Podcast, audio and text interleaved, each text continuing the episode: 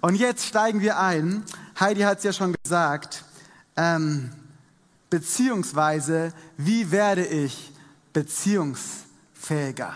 Das ist der Titel unserer Serie.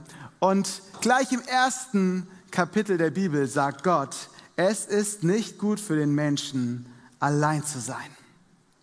Das, worüber wir heute sprechen, ist also kein Randthema. Beziehungen sind kein Randthema. Ich finde es so gut, dass wir darüber sprechen. Denn wenn du irgendwann mal alt bist und auf dein Leben zurückschaust, dann wirst du dir wahrscheinlich nicht denken, ach hätte ich doch mehr gearbeitet, hätte ich doch mehr Netflix geschaut, hätte ich doch mehr Abstand gehalten.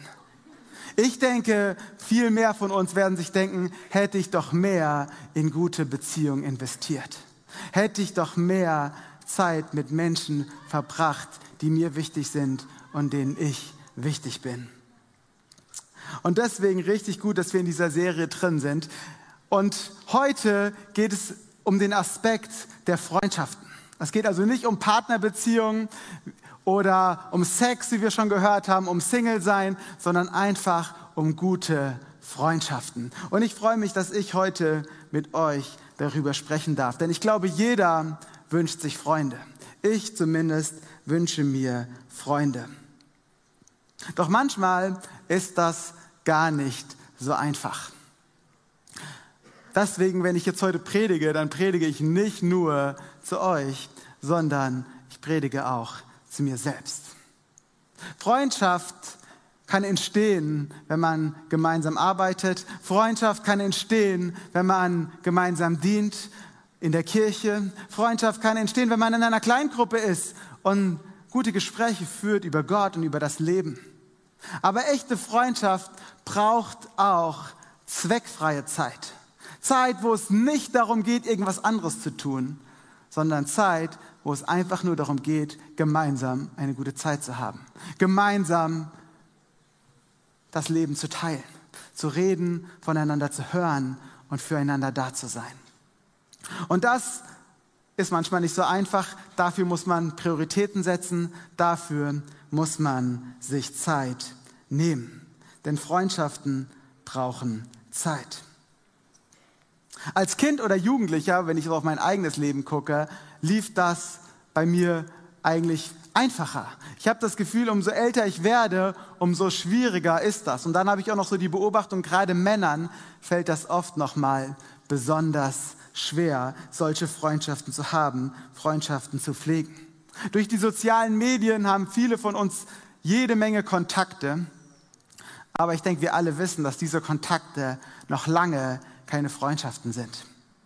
Aber wie finde ich eigentlich Freunde? Was macht echte Freundschaft aus? Und was hat Freundschaft mit meinem Glauben zu tun? Darüber möchte ich mit euch sprechen und ich möchte jetzt, bevor wir einen ersten Blick in die Bibel lesen, noch einmal beten. Gott, ich danke dir für dein Wort.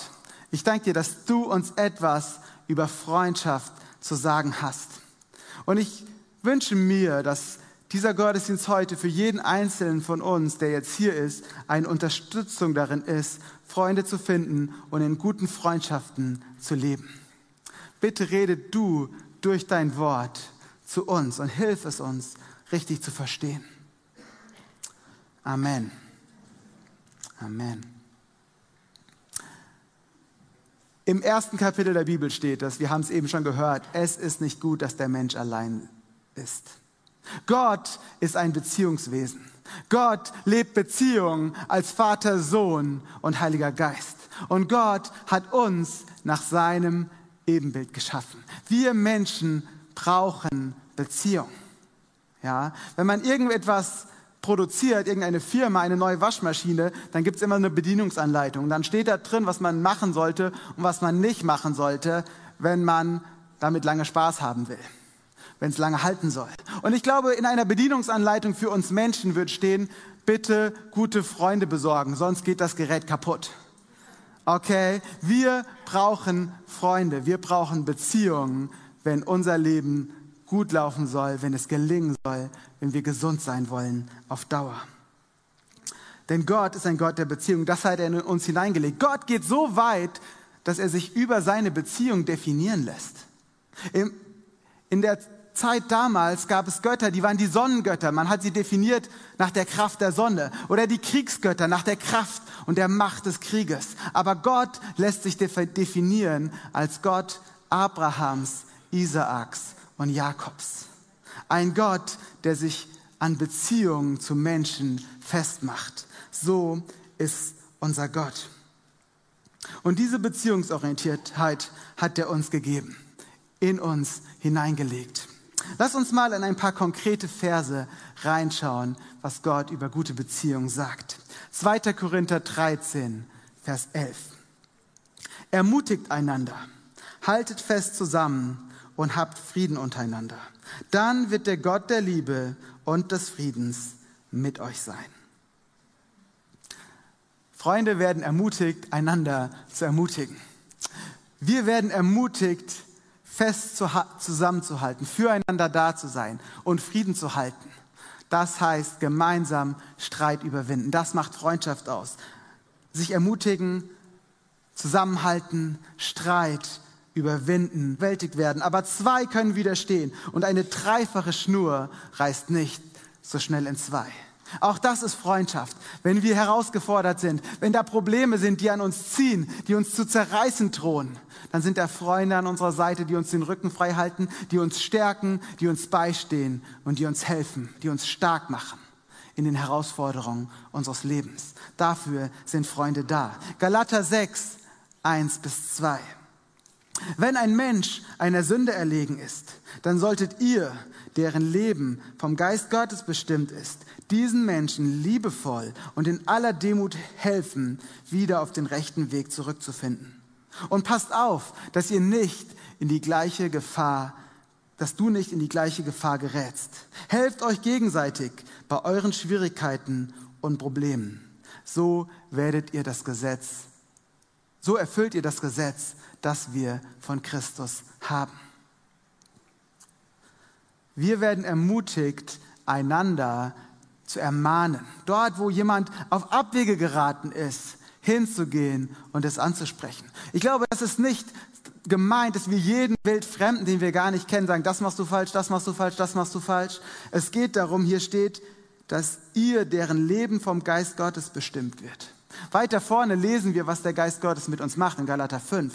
Er steht, dass er Liebe in uns bewirkt, Barmherzigkeit in uns bewirkt, Geduld in uns bewirkt, Freundlichkeit in uns bewirkt. Also auf eine freundliche, liebevolle, geduldige Art und Weise dürfen wir als Freunde andere auch ermahnen.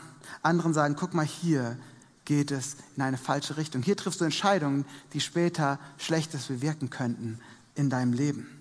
Das ist auch eine Rolle von Freundschaft. Nicht nur zusammen feiern, zusammen Spaß haben, die schönen Seiten des Lebens teilen, sondern auch ehrliche Worte in das Leben des anderen zu sprechen, wenn es mal sein muss.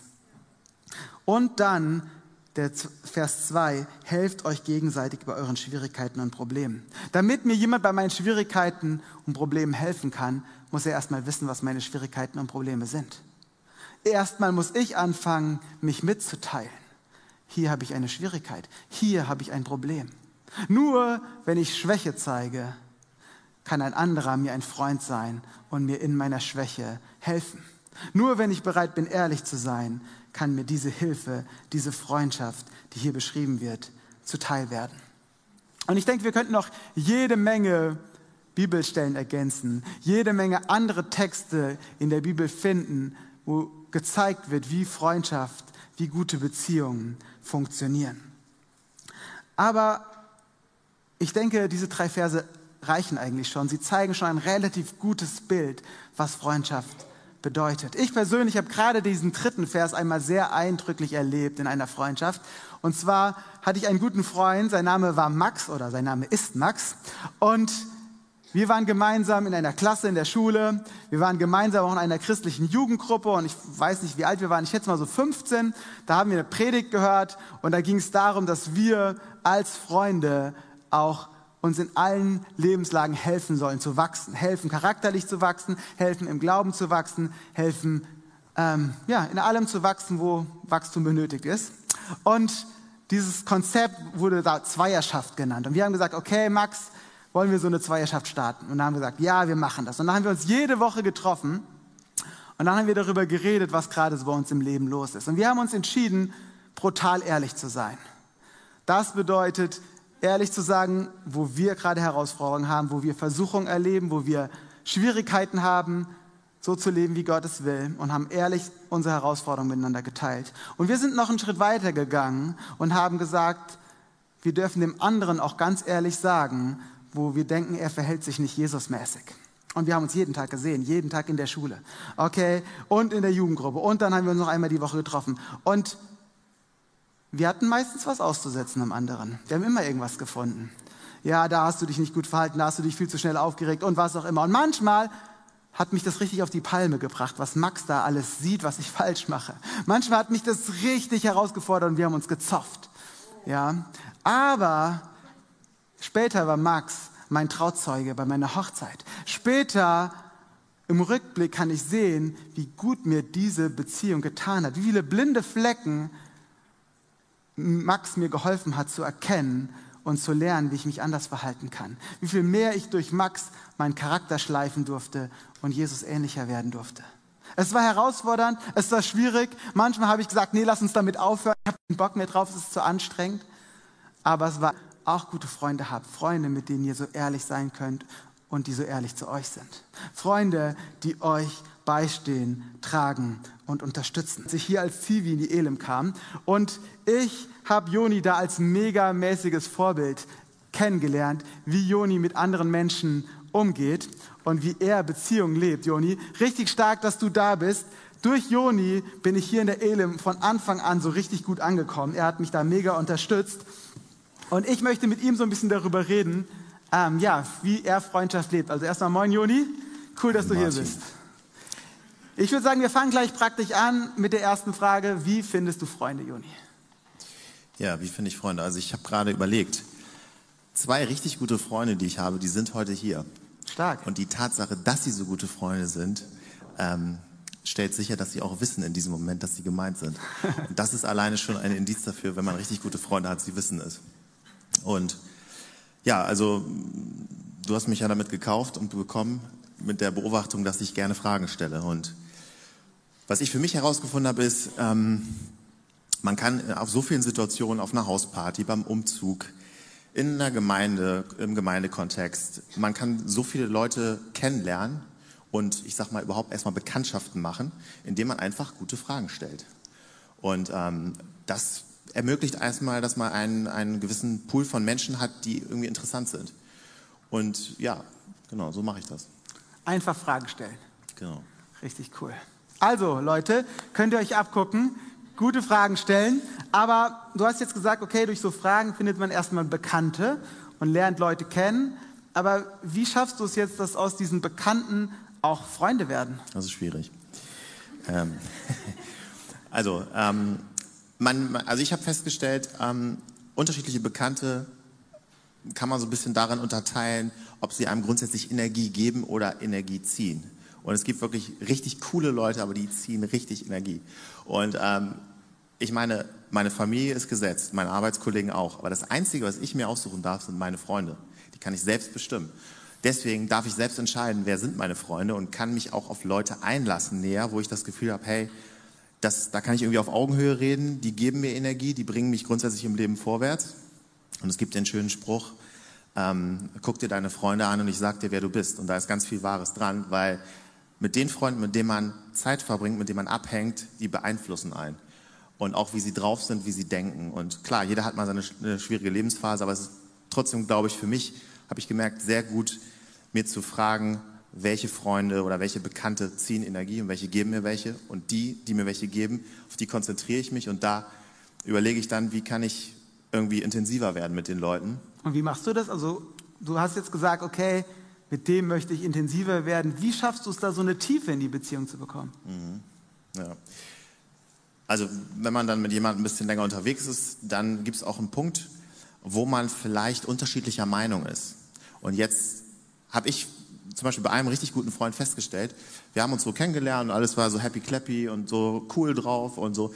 Und ab einem bestimmten Punkt habe ich gemerkt, okay, in dem einen oder anderen Punkt bin ich nicht seiner Meinung. Jetzt ist die Frage, kommuniziere ich das? Lasse ich gegebenenfalls einen es auf einen Streit ankommen? Oder bleibt es weiter happy clappy? Und ich habe für mich gemerkt, wenn dann auch mal ein Streit entsteht, ein Konflikt entsteht, dann entsteht Tiefe.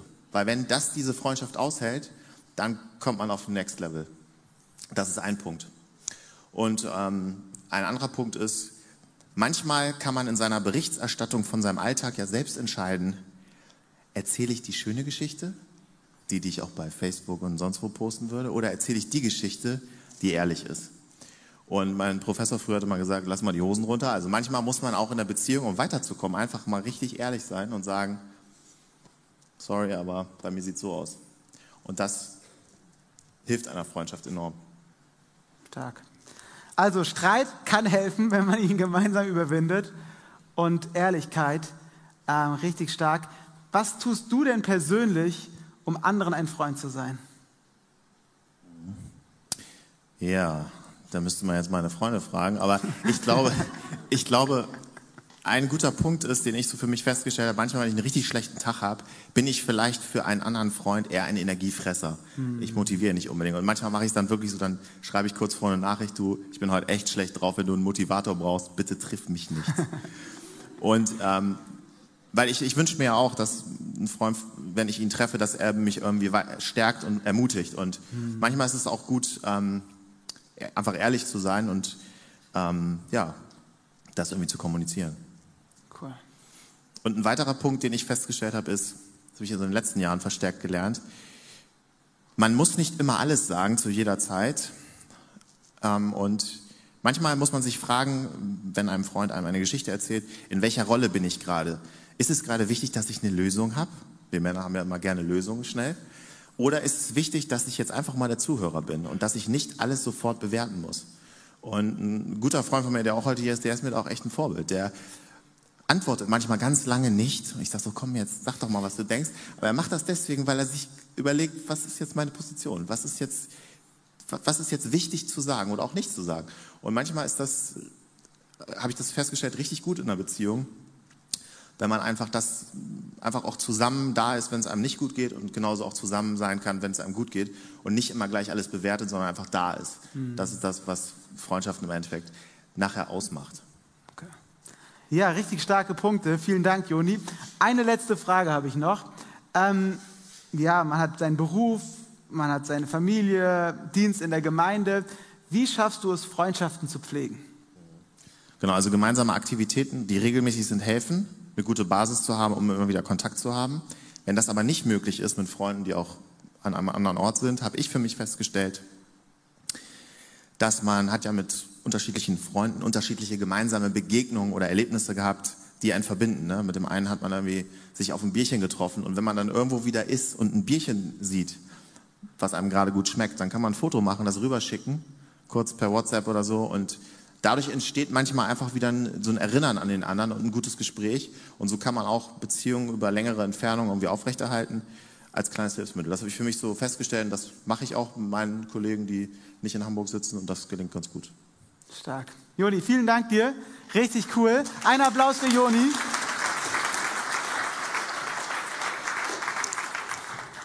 Also, wenn ihr mal ein Coaching braucht, wie finde ich Freunde und bin ein Freund, meldet euch bei Joni.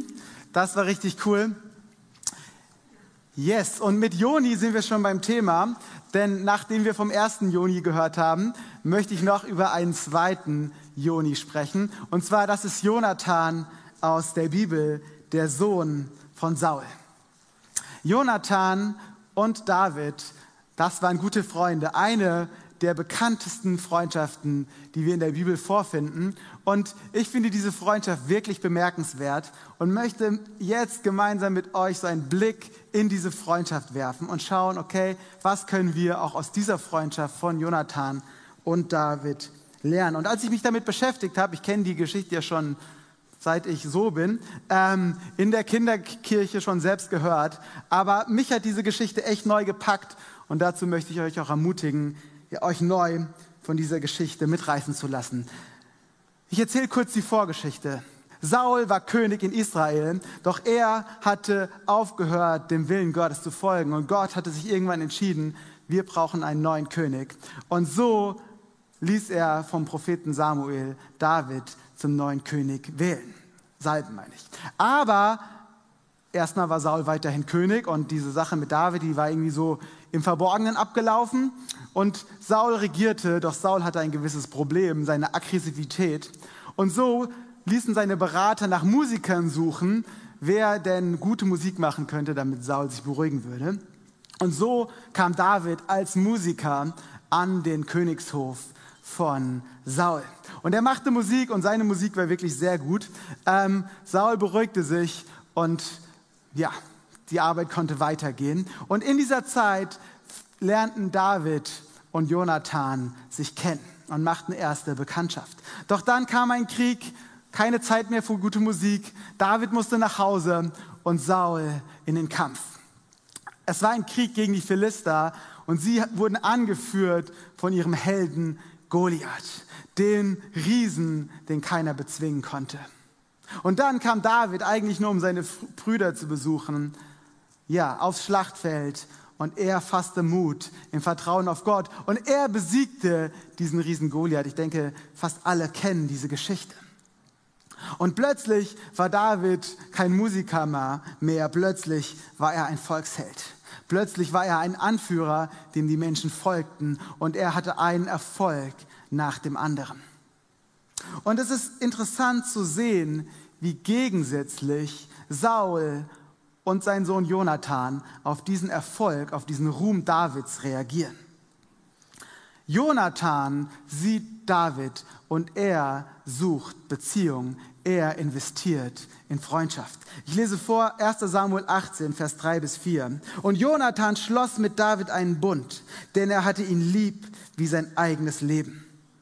Und Jonathan zog seinen Rock aus, den er anhatte, und gab ihn David. Dazu zog er seine Kleider und sein Schwert, seinen Bogen und seinen Gürtel. All das schenkte Jonathan David. Jonathan sieht den Erfolg, er sieht David und er nimmt ihn nicht als Konkurrenten wahr, sondern er investiert in Freundschaft, er investiert in Beziehung. Und er sagt sich, ey, mit diesem David will ich ein Freund sein. Er hat ihn schon gekannt, als er nur ein kleiner Musiker war und Jonathan der Prinz. Jetzt haben sich die Rollen ein bisschen verändert. David ist plötzlich ein Held, aber Jonathan immer noch der Prinz, zieht den Rock aus in diesem Fall. Und er gibt ihm seine Kleider, er gibt ihm sein Schwert, seine Rüstung, seinen Bogen. Ich meine, er war der Prinz von Israel. Das war bestimmt kein gewöhnlicher, keine gewöhnliche Kleidung. Oh Mann, das ist der Prinz. Auf den müssen wir hören, auf den müssen wir aufpassen. Und all diese besonderen Sachen schenkt er David und sagt, ey, ich gebe sie dir, weil du bist mein Heilig darauf, wie das Volk David zujubelt. Und er ist wütend, weil er denkt, ich bin doch der König, die Menschen müssten mir zujubeln. Und so versucht er David zu töten, gleich mehrfach, aus Wut und aus Neid. Und dann wird David zu einer Feier eingeladen, einer Feier, die Saul gibt, zu Ehren eines besonderen Feiertags, aber auch um seine besonderen engen Mitarbeiter zu würdigen. Und er lädt auch David ein. Auf den ersten Moment könnte man denken, oh, er will sich mit David versöhnen, er will sich entschuldigen. Aber David ist skeptisch. David denkt sich, das könnte auch eine Falle sein. Vielleicht nutzt Saul das nur, um mich zu fangen und zu töten. Also kommt er nicht zu der Feier. Jonathan hingegen vermutet erstmal das Gute bei seinem Vater und sagt, David, ey, komm doch, mein Papa will sich vielleicht mit dir versöhnen. Aber er bemerkt Davids Skepsis und so hacken sie gemeinsam einen Plan aus, um herauszufinden, was Saul wirklich will. Will er sich versöhnen oder will er David töten? Und während sie diesen Plan aushacken, erneuern sie nochmal ihren Freundschaftsbund. Und da möchte ich gerne nochmal mit euch reinschauen, weil das finde ich wirklich bemerkenswert, was Jonathan an dieser Stelle sagt. 1 Samuel 20, Vers 13. Wenn aber mein Vater Böses gegen dich sind, so will ich es dir kundtun und dich ziehen lassen, dass du mit Frieden weggehen kannst. Und der Herr sei mit dir, wie er mit meinem Vater gewesen ist. Vor allen Dingen den letzten Satz finde ich bemerkenswert. Der Herr sei mit dir, wie er mit meinem Vater gewesen ist. Saul war König. Und in der Anfangszeit seines Königstums hat er eine große Unterstützung Gottes in seinem Leben bemerkt. Doch er hatte nicht auf Gott gehört und diese Unterstützung Gottes war verschwunden. Und Sam, äh, Jonathan hat das bemerkt. Und er hat offensichtlich noch etwas anderes bemerkt. Er hat bemerkt, dass Gott David ausgewählt hat, den nächsten König zu sein. Er hat erkannt, ich bin zwar der Prinz, ich bin zwar der rechtmäßige Thronerbe, und Jonathan war ein guter Mann. Er war ein guter Anführer, er war charakterlich stark, er wäre eigentlich ein geeigneter König. Müsste man denken. Aber Gott hatte David ausgewählt. Was würdest du an seiner Stelle tun, wenn dir jemand deinen Platz wegschnappt, den du eigentlich meinst verdient zu haben, den du als Geburtsrecht schon bekommen hast? Er hätte es ganz einfach machen können. Er hätte einfach nur nichts tun müssen. Hätte er David nicht geholfen, hätte wahrscheinlich Saul David schnappen können. Dann hätte Saul David getötet, Jonathan wäre König geworden. Er hätte nicht, noch nicht mehr die Hände schmutzig machen müssen. Und Saul hätte David aus dem Weg geräumt und er hätte König werden können. Aber er entschied sich etwas anderes zu tun. Er entschied sich, David zu helfen, in dem Wissen, dass ihn das seinen eigenen Königsthron kosten würde. Er war so ein guter Freund, dass er so einen großen Nachteil für sich selbst in Kauf nahm, um für seinen Freund da zu sein.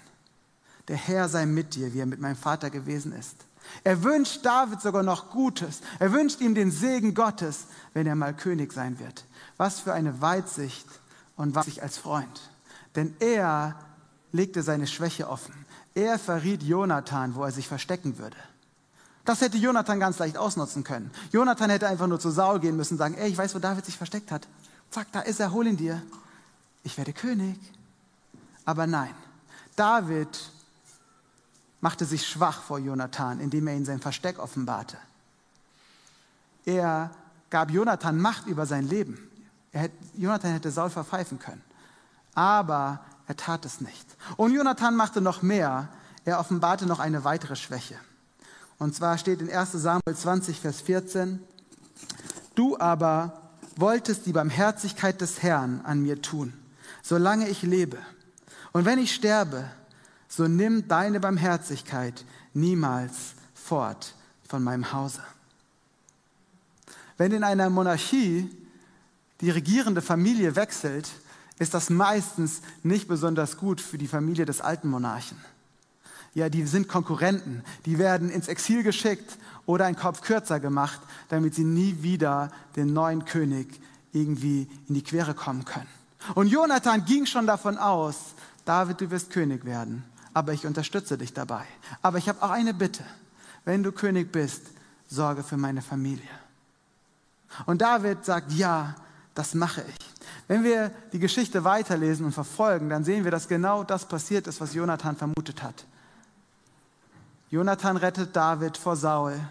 Irgendwann später sterben Jonathan und Saul. David wird König und dann kümmert er sich um Jonathans Familie und sorgt für sie. Das war echte Freundschaft. Sie zeigen uns, was echte Freundschaft bedeutet. Freundschaft, die das Wohl des anderen vor das eigene stellt. Zumindest in gewissen Situationen. Und Freundschaft, die die eigene Schwäche nicht versteckt, sondern sich verletzlich macht, offen zugibt, wo Hilfe, wo Not ist, wo Hilfe notwendig ist. Hast du solche Freunde? Ich wünsche es dir. Ich arbeite in der Kinderkirche schon länger mit Edem zusammen und Edem ist für mich echt mehr als ein Mitarbeiter. Er ist mir ein richtig guter Freund. Ich habe schon so oft erlebt, wie ich eine Bitte an ihn habe, wie ich Hilfe brauche und ich merke, ey, eigentlich wäre es einfacher für ihn Nein zu sagen. Aber er stellt sein Wohl unter mein Wohl und er hilft mir, auch wenn er dafür Nachteile für sich in Kauf nimmt. Er ist für mich ein richtig guter Freund. Ich bin so dankbar, ihn als Freund zu haben und ich weiß, er ist das auch für andere. Ja, also wenn du Edem mal siehst, wenn du ihn kennst, sag ihm mal, ey Edem, du bist ein richtig guter Freund. Richtig stark. Lob ihn dafür, denn dafür hat er Lob verdient. Freund zu sein, Freundin zu sein, ist eine Herausforderung. Es ist nicht immer leicht, aber es lohnt sich. Und wir haben von Joni ganz praktische Gedanken gehört, wie wir Freunde sein können. Wir haben David und Jonathan gesehen als Vorbilder. Und ich kann euch da nur ermutigen, lasst uns gemeinsam Schritte gehen. Lasst uns aktiv werden. Wir gehen auf Menschen zu. Wir zeigen Interesse. Wir haben Fragen. Wir sind bereit zu vertrauen und offenbaren eigene Schwächen. Wir investieren Zeit und wir suchen nicht unseren eigenen Vorteil, sondern suchen den Vorteil des anderen. Wir fragen nicht, wer ist für mich der beste Freund, sondern für wen kann ich ein Freund sein und wie kann ich das sein. Wir lieben unseren Nächsten wie uns selbst. Das ist eigentlich, was Freundschaft zusammenfasst. Doch auch wenn du so einen Freund noch nicht hast, habe ich eine richtig gute Botschaft für dich mitgebracht, denn ich möchte Jonathan nochmal mit jemand anderes vergleichen, mit einem anderen guten Freund. Jonathan war Sohn eines Königs. Er war geboren, um Herrscher zu sein. Jesus ist der Sohn Gottes. Er war im Himmel. Er gab aber seine Allmacht ab er wurde ein kleiner, schwacher Mensch. Er kam auf diese Welt. So wie Jonathan David unterstützte, dass er König werden würde und billigend in Kauf nahm, dass er damit seine eigene Königswürde verlieren würde. Und Jonathan, dass Saul wütend auf ihn wurde. Jesus, er rettete uns das Leben. Er kam auf diese Welt, damit wir Gott kennenlernen können. Und er starb für unsere Schuld, damit wir mit Gott versöhnt werden können und ewiges Leben an der Seite Gottes haben können. Jonathan, er ging auf David zu und seine Gerechtigkeit schenkt. Er nimmt unsere Schuld, unsere alte Kleidung, und schenkt uns eine neue Kleidung, seine Gerechtigkeit. Im Epheserbrief wird sie als unser Brustpanzer, unsere Rüstung bezeichnet. Gott, wenn er uns anschaut und wir zu Jesus gehören, sieht nicht mehr unsere Schuld, unsere Fehlerhaftigkeit, sondern er sieht Jesu Gerechtigkeit. Und wir dürfen in Beziehung mit Gott leben, in Freundschaft mit Jesus. Und Jonathan hat die Initiative ergriffen. Er war der Prinz. Normalerweise kamen andere zu ihm und sagen, ey Jonathan, ich will dein Freund sein. Jonathan, können wir nicht Freunde sein? Aber er ergriff die Initiative, und er ging zu David, als er noch kein König war, und sagte, ey, wollen wir nicht Freunde werden? Und sie schlossen einen Bund. Und so hat es auch Jesus gemacht. Er, der Sohn Gottes, er hat nicht gewartet, bis du auf Knien zu ihm kommst und sagst, Jesus, Jesus, bitte, bitte können wir nicht Freunde sein. Er ist zuerst gekommen. Er ist auf diese Welt gekommen, als wir noch seine Feinde waren, sagt die Bibel sogar. Und macht uns ein Angebot der Freundschaft. Und wir können ihn nicht sehen, aber er ist jetzt hier. Und er ist jetzt hier und er macht dir und mir dieses Angebot seiner Freundschaft. Er sagt dir, ich möchte dein Freund sein, wenn du bereit bist, mir zu folgen. Wir können dieses Freundschaftsangebot jetzt annehmen und damit einen Freund an unserer Seite haben, der immer für uns da ist. Und vielleicht hast du das auch schon mal getan, aber irgendwie ja, hast du vergessen, diese Freundschaft zu pflegen. Du hast irgendwie so gesagt, ja, ich gehöre zu Jesus, aber du redest nur noch eine Sekunde vorm Einschlafen mit ihm oder vielleicht beim Essen ein ritualisiertes Gebet, aber mehr nicht. Da möchte ich dir jetzt sagen, es gibt auch die Möglichkeit, dass du deiner Beziehung zu Jesus neues Leben einhauchst. Dass es nicht nur vorgefertigte Gebete sind, die du gedankenlos daher sprichst, sondern dass es echte Beziehung ist, dass du ihm dein Herz offen legst und ihm ermöglicht, dir zu helfen und für dich da zu sein. Ermöglicht dir zu vergeben. Und ich möchte gerne jetzt mit uns beten. Lass uns mal unsere Augen zumachen. Und ihr könnt einfach mal kurz für euch selbst reflektieren, wie steht ihr mit Jesus? Habt ihr schon einmal gesagt, Jesus, ich möchte dein Freund sein, bitte vergib mir meine Schuld? Wenn nein, dann kannst du es jetzt tun gleich. Oder hast du es vielleicht schon getan, aber diese Freundschaft ist irgendwie abgeflacht. Sie hat an Tiefe verloren, sie hat an Lebendigkeit verloren, weil da keine Zeit mehr war, die du investiert hast. dann kannst du dich jetzt neu entscheiden, diese Beziehung zu Jesus an oberste Priorität zu stellen. Zeit zu investieren, Jesus dein Herz auszuschütten, auf sein Wort wieder neu zu hören, den Dialog zu suchen, Zeit für Gebet dir zu nehmen.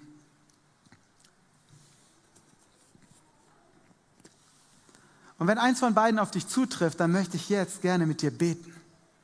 Und damit ich auch weiß, ob es Leute gibt, lasst mal alle eure Augen zu. Und wenn es dich betrifft, diese Freundschaft zum ersten Mal heute zu schließen oder zu erneuern und neue Priorität darauf zu setzen, dann möchte ich dich mal bitten, dass du mal deine Hand hebst, damit ich das sehen kann, ob hier jemand ist. Ich sehe auf jeden Fall schon Leute, die sich melden. Genau, du kannst immer noch deine Hand heben, wenn du möchtest. Einige melden sich richtig stark, wenn du dich meldest. Jesus sieht deine Hand auch. Er hat seine Arme schon lange offen gemacht und er freut sich über deine Hand. Ihr könnt sie wieder runternehmen. Ich möchte jetzt gemeinsam mit euch beten. Und wenn du möchtest, kannst du einfach ins Gebet mit einstimmen und mir nachbeten. Und wenn du Jesus schon kennst und schon lange mit ihm als Freund unterwegs bist, dann ermutige ich doch, bete doch auch mit und unterstütze damit die Leute, die es heute neu festmachen oder zum ersten Mal machen. Jesus, ich danke dir dass du mir deine Freundschaft anbietest.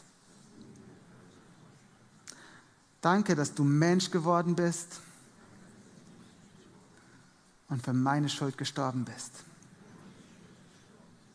Ich möchte dein Freundschaftsangebot annehmen. Ich möchte dir folgen. Du sollst mein Herr sein. Danke, dass du mich zu deinem Freund machst. Danke, dass du mir meine Schuld vergibst und mir neues Leben schenkst. In Freundschaft mit dir. Amen. Amen. Richtig, richtig stark. Ich freue mich. Ja, lass uns mal einen fetten Applaus geben.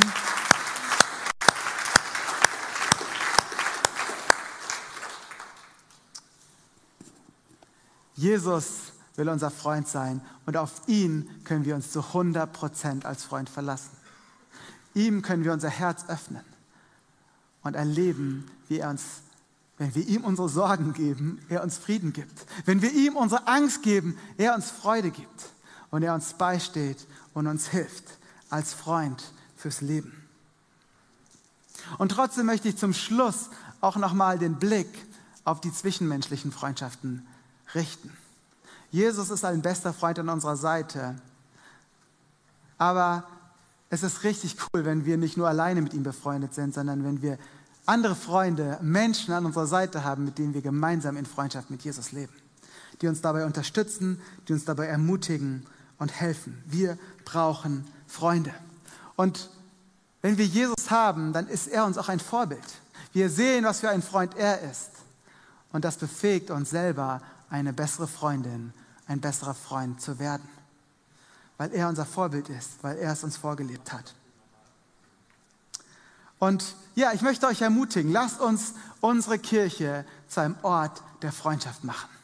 Lasst uns aufeinander zugehen und Interesse zeigen, Fragen stellen, zuhören, so wie Joni es gesagt hat. Lasst uns, wenn wir Menschen sind, mit denen wir in Kontakt kommen, wenn wir mit ihnen in der Kleingruppe sind, lasst uns nicht immer nur unsere Schokoladenseiten präsentieren sondern lass uns den Mut haben, dass die Menschen auch ehrlich sehen, wo unsere Schwächen sind, wo unsere Herausforderungen sind. Nicht damit sie sie ausnutzen, sondern damit sie uns helfen, damit sie uns unterstützen, damit wir gemeinsam dafür beten und damit echte Freundschaft entstehen kann. Lass uns Konflikten, wenn sie denn notwendig sind, nicht aus dem Weg gehen und sie wegschieben aus Angst, sondern mit Liebe und Geduld mutig angehen, damit echte und tiefe Freundschaft entstehen kann und nicht nur Kontakte an der Oberfläche. Und lass uns einfach nach Möglichkeiten suchen, wo wir anderen eine Freundin oder ein Freund sein können, so wie Jesus uns ein Freund ist. Amen.